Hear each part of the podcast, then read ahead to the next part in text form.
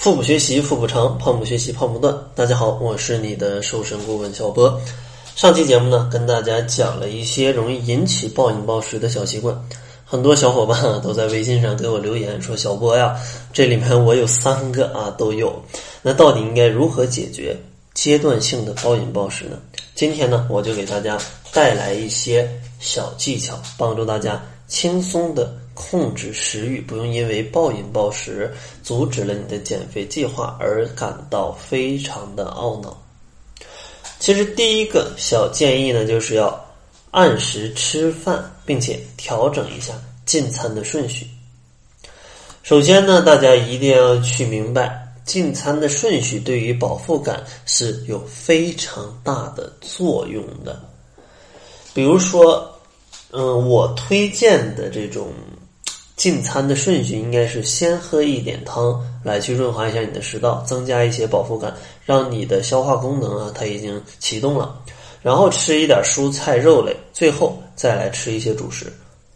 当然，这个也不是说让大家很死板的先喝汤，喝完汤然后吃一盘菜，吃完一盘菜再吃半盘肉，然后再吃饭，并不是这样的啊。大概的顺序就是先喝点汤，然后呢先吃一口蔬菜，然后再吃肉类，然后再吃主食。而不要一上来就先来个半碗大米饭，先就着一些下饭的菜来吃，啊，是这样的意思，并不是说非常教条的，大家可以根据这个真实的情况来去调整一下。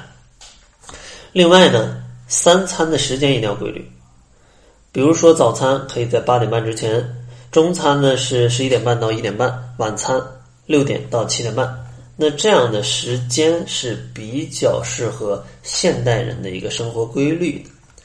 然后第二个小建议呢，就是大家要去多吃一些低升糖指数和高纤维量的食物，因为升糖指数啊，它反映了食物让血糖上升的速度。如果多吃低升糖指数的食物，比如说豆制品、蔬菜。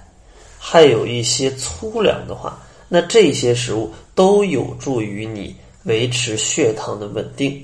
这样的话，就提高身体对胰岛素的敏感度，从而可以控制胰岛素的分泌，减少你的饥饿感。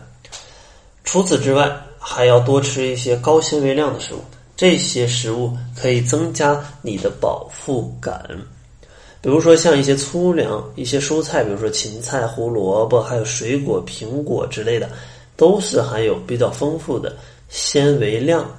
这些纤维量可以提供长足的饱腹感，让你不会因为饥饿而暴饮暴食。第三个小建议就是细嚼慢咽，专心吃饭。吃饭的时候把注意力放在食物上，它细嚼慢咽，它不仅可以。让你更专心的来品尝到食物的味道，还能促进胃液的分泌，增强肠胃的蠕动，有助于大脑更快速的接收到胃部发出的饱腹感信息。吃一餐的时间尽量控制在二十五到四十五分钟之间啊，不要太短，也不要太长。下一个建议呢，就是八分饱的时候离开餐桌。控制自己不多吃的最好的办法，最直接的办法就是知道适可而止。每餐如果吃到七分饱或者是八分饱就离开饭桌的话，那这样的时候，其实你的食量是刚刚好够身体的这样的一个需求的，不会多也不会少，这样的一个标准就可以很好的帮助你去控制你的热量。虽然说按七八分饱来说，你还可以继续吃得下。但咱们减肥啊，适可而止，给身体一点空间，让它去消耗你多余的脂肪，这才是减肥咱们需要做的事儿，对吧？然后最后一个小建议呢，就是通过运动去减压，保持一个非常愉快的心情。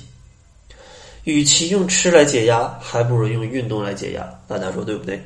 而且运动时候，大脑会分泌多巴胺，让人感到心情愉悦。像慢跑啊、游泳啊、打羽毛球啊，这些有氧运动都是很好的减压运动。